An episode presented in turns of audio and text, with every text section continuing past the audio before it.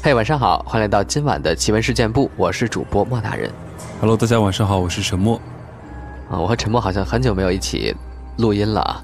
这嗯平时也经常听到大家问说陈默什么时候来啊？今天呢，我们就让陈默一起来跟大家分享故事。哎，对，好，那今天我们要来聊一聊一个什么故事呢？嗯，哎，陈默，你看过一个电影叫做《大白鲨》吗？当然看过，我觉得这个应该是八零九零很经典的一个，就是灾难或者恐怖类的这种片子的类型。嗯嗯，对，是那个斯皮尔伯格拍的一个嗯特别经典的一个灾难片儿啊，是一个是，呃失控的白鲨，然后特别聪明，然后呢，他在海滩上这各种杀人的这个故事，是的，对，嗯，其实特别像后来的那个什么《侏罗纪公园》《侏罗纪世界》啊之类的这种题材啊。嗯，其实，在看这个电影的时候啊，我是感觉就是，呃，我觉得代入感蛮强的。对，然后导演在给我们的，其实在告诉我们一个道理，就是，呃，千万不要去对大自然啊，或者对生物界啊，做出一些就是肆虐的事情嘛。嗯然后，而且千万就是我看完这个电影的感觉就是，动物啊，千万不能让他们感受到这个人类有多好吃。嗯，是这样的，尝过第一次之后就一直想想要吃了。对，所以好像在我们这个民间也有这样的说法，好像说咬过人的狗就是要打死的，还是之类的这样的一些话。就是它会形成一种习惯啊，就是看到人就想咬一口，对，太甜了，人血太甜。其实很多时候也是人类太作嘛，就包括之前因为疫情是说，有可能是吃蝙蝠或者是吃穿山甲导致了这个、呃病毒的出现嘛。还有之前我看过一个韩国电影叫做《怪兽》，你应该也看过吧，《汉奸怪兽》。哦，对，看过。啊、就是这个这个美军的这个基地里的那种实验室嘛，呃往出倒这个各种化学制剂在这个汉江里，结果就导致里边的那个寄生虫变成了特别大的那种生物，还吃人的事儿。其实嗯也是对人类的一个警醒吧，啊，是的，对，所以就像前面莫大人讲的一样，包括疫情，包括电影啊，都在告诉我们一个道理：千万不要去挑战大自然。就是我们很多人可能自作聪明啊，觉得我们人类是这个地球上的这个霸主啊，觉得我们是最高生物啊，结果一碰到这样的事情，可能一个小小的就就像这次疫情一样，小小的一个细菌、一个细胞，就能把我们很多很多人杀死。嗯所以就是对我想说，就是大家千万不要去跟大自然作对，也千万嗯不要再去滥杀野生动物了。对。不过，其实这个疫情呢，最近有一些新的说法，比如有的人嗯说它可能不是从中国传了出来的，是的或，者可能不是这个吃蝙蝠啊或者怎么样传出来的，但是具体真实的这个原因呢，还是有待呃考察的，有待去挖掘的。但是我觉得这个道理，嗯，还是可以说一说的。嗯，确实是不要再伤害野生动物了，这样的话对我们也是有好处的。嗯，其实今天我们分享的这个故事呢，也是呃跟这个野生动物有关，是发生在日本的一个非常著名的一个熊吃人的事件，非常经典啊，哦在一九一五年发生的事儿。嗯，那赶紧来听一下啊！我们好像没有碰到过现实版的，就是呃野生动物去疯狂的去吃人或者上瘾这样的一种感觉。嗯，这真的就是大白鲨的真实版了，我们一起来感受一下。嗯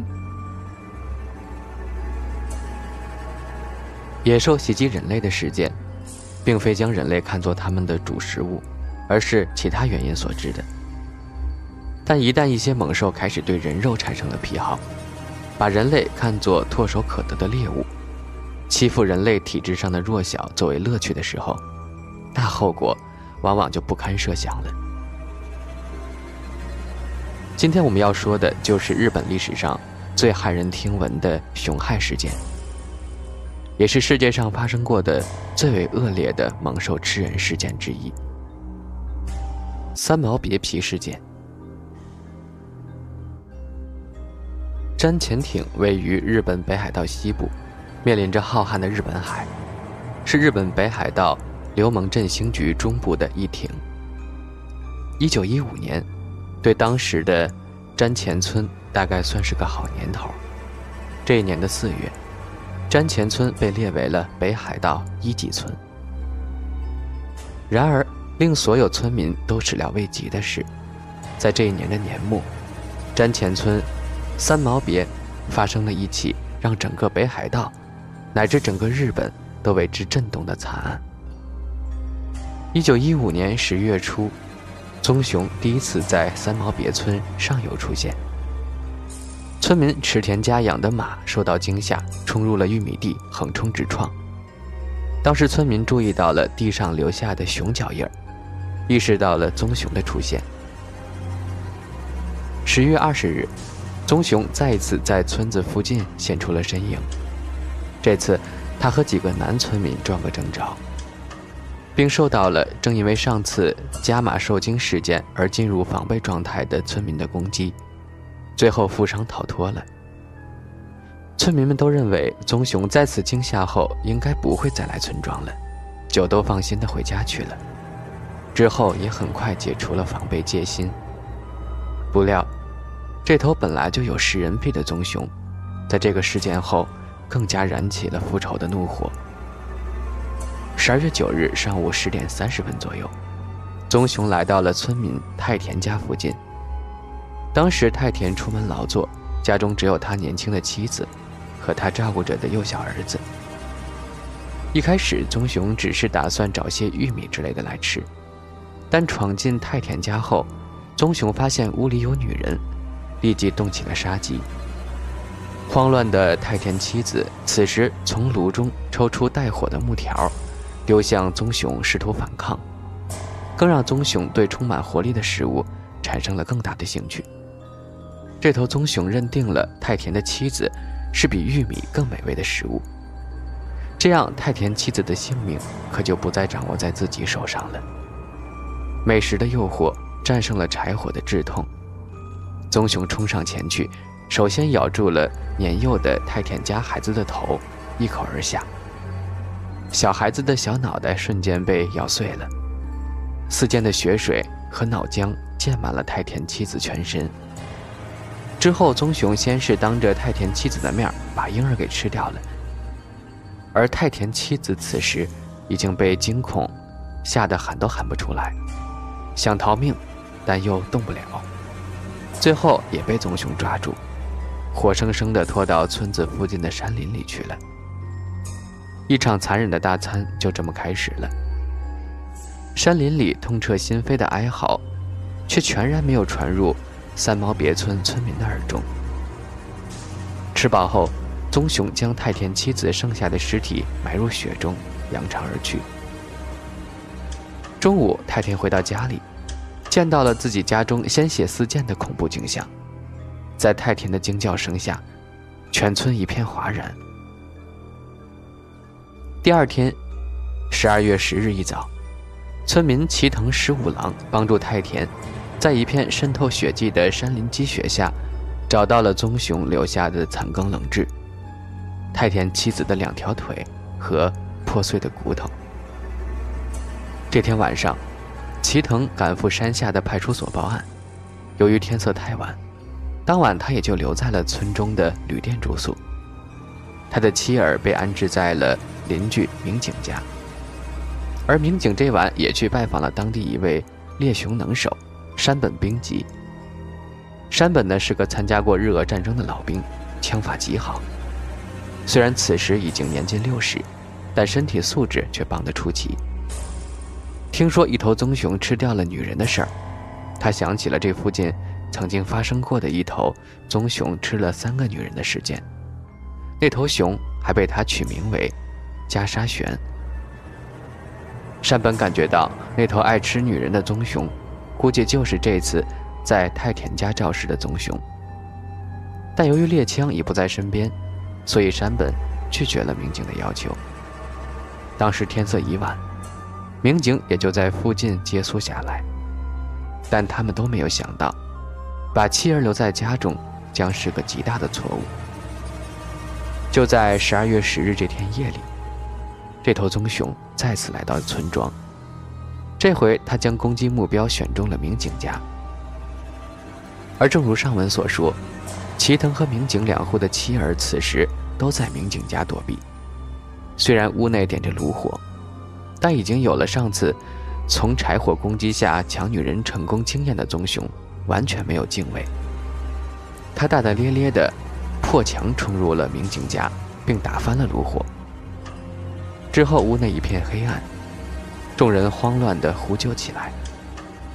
离门最近的民警妻子逃了出来，然而眼见自己的次子因为脚软无力逃脱，心急如焚的他上前拉起次子逃跑，却被赶过来的熊一把抓住。熊上前一咬而下，咬中了民警妻子身上背着的民警四子。正当民警妻子的生命危在旦夕时，当时屋内一个叫长松耀吉的伐木村民逃出屋子。对快速移动物体敏感的棕熊放下了民警妻子，而去追击长松。在用熊爪击伤长松腰部之后，熊对这个年近六十岁的男人失去了兴趣，转而去屋中寻找其他女人。长松耀吉也因此躲过一劫，忍痛逃走了。熊疯狂地破坏着屋子，屋内的几个孩子慌乱地拼命往外逃。然而，却再也没有机会逃出这个死亡地狱。熊首先追上明景家三子，将他一掌击杀于地。随即，齐藤家四子也被追上，遭到同样厄运。然后，熊又残忍地扑向愣住的齐藤家三子，就像玩玩具一样，将这个幼小的孩子扑在地上，又抓又咬又摔，最后把他蹂躏致死。最后，熊又盯上了躲在墙角的齐藤妻子。前面已经说过，这头熊专门喜欢吃女人。他满面凶光，流着口水，向三十三岁的齐藤妻子逼来。发现自己已成了熊的攻击目标的齐藤妻子，当时正怀有身孕。为了保护腹中孩子，他开始跪在地上向熊求饶。然而，熊怎么能听得懂人话呢？他残忍地将齐藤妻子拖出卧室，开始了残酷的晚宴。齐藤妻子心疼的眼见熊用指甲先割开自己肚子，胎儿伴着血水一起被掏了出来，又被吃了个精光，作为熊的餐前甜点。然后熊又开始撕扯吞食齐藤妻子的肉身。他当时已经没有力气大叫出来。只能痛苦的呻吟。等民警妻子的呼救引来诸多村民时，大家听到了来自屋内的棕熊“咔嚓”咬碎骨头的声音，和齐藤妻子的呻吟声。村民们料定齐藤妻子已经没有生还希望了，就打算放火烧了民警家，顺便把熊也烧死。但是受伤的民警妻子心疼自己家的房子，坚决反对。最后，熊在饱餐一顿后，抛下了齐藤妻子的尸体，在众人一片混乱中逃入了山林。第二天，齐藤和民警返回村中，听闻家中发生的惨案之后，不由得悲愤异常。在村民的提议下，齐藤忍痛抛下妻儿的尸体，寄希望于熊会返回屋子吃剩下的尸体，再进行围捕。但是十二月十一号的一整天。这只熊都再也没有出现过。隔日，也就是十二月十二日，三毛别村熊袭击人的恶性事件被报到了北海道厅。渔晃村派出所派出一支猎熊队来到了三毛别村。捕熊队的人员埋伏在民警家的大梁上，等待熊回到屋里继续吃尸体时，好用猎枪将其击毙。尽管已经是寒冷的冬日，但几具尸体都已经开始腐烂。尤其是齐藤妻子被吃得看不出人形的尸身，血腥气在整个屋中弥漫，那个场面惨不忍睹。这天晚上，熊果然又来到了村子，并接近了民警家。但此时，熊开始四下嗅嗅，之后，他好像是意识到了什么似的。转头快速离开了民警家，但埋伏在民警家的捕熊队并没有意识到这一点，仍继续蹲守在民警家的大梁上。可棕熊并没有就此收手，当时村中的妇女、儿童、老人都已经被转移了，男人们则自发组成民间的捕熊队，上山找熊。棕熊离开民警家后，见村中无人，竟把三毛别村当成了自己撒野的舞台。就这样，在蹲守在村里的捕熊队毫不知情的情况下，棕熊几乎吃光了数口人家中的过冬余粮，还拆毁了八座茅舍，其中就包括他第一次作案的太田家。在棕熊疯狂的大肆破坏下，整个三毛别村一片惨景，好像是棕熊要发泄今天晚上村子没给自己提供女人的怒气。最后，棕熊实在找不到女人吃。于是偷吃了只鸡后，就大摇大摆地回到山林。这就是在政府派来的捕熊队庇护下的三毛别村一夜。当第二天，也就是十二月十三日，村民们回村，看到了自己村庄如此景象，大家又是心疼，又是震怒，对政府的办事效率失望到了极点。政府捕熊队的活动就这样失败了。猎熊能手山本兵吉。在听闻了民警家中发生的如此可怖的惨案之后，山本意识到自己不能再坐视不管，于是，在前一夜，山本赶去要回了自己的猎枪，在第二天早上赶到了三毛别村。与此同时，政府听闻捕熊队活动失败，也送来了六十支猎枪，用来武装村民。然而，如同天意要成就山本的威名一般，政府支援的这些猎枪。最后和政府捕熊队一样，都完全没派上用场。十二月十三日，来到三毛别村后，山本兵吉检查了几所遭到棕熊破坏但是没有倒塌的茅舍。这次他发现了一个重要线索。他发现这头棕熊，不仅仅喜欢吃女人，而且对女性用品，比如说女人用过的枕头，特别感兴趣，将女人用过的枕头叼着拖到地上。这使山本更加确信，制造三毛别村惨案的，就是那头变态恶熊加沙玄。当天，山本兵吉带领由村民组成的猎熊队，在村子的周边苦苦寻找杀人熊的踪影，但却一直没有结果。大家一直搜寻到深夜，人困马乏。山本他们打算先回村子稍事休整。这时，猎熊队中的一个村民发现。在河的对面，隐隐出现一个诡秘的直立黑影。一开始他还以为是一起找熊的村民，忙向河对面的黑影呼喊：“天太晚了，你也别找了，先去休息吧。”然而却没有传来任何应答。山本敏锐地意识到不对劲，就下令枪手向河对岸开火。枪声一响，大家终于明白了怎么回事。那个刚才还被大家以为是同伴的远处黑影，听到枪声后，立马露出了四只脚着地的狰狞身影，并且很快窜进了山林，不见了踪影。山本知道，那个黑影应该就是他们苦苦寻找的袈裟玄，不巧却让这头恶棍再次逃走。山本随即带领村民在河岸一带进行细致搜索，然而棕熊在这晚上再没有露面。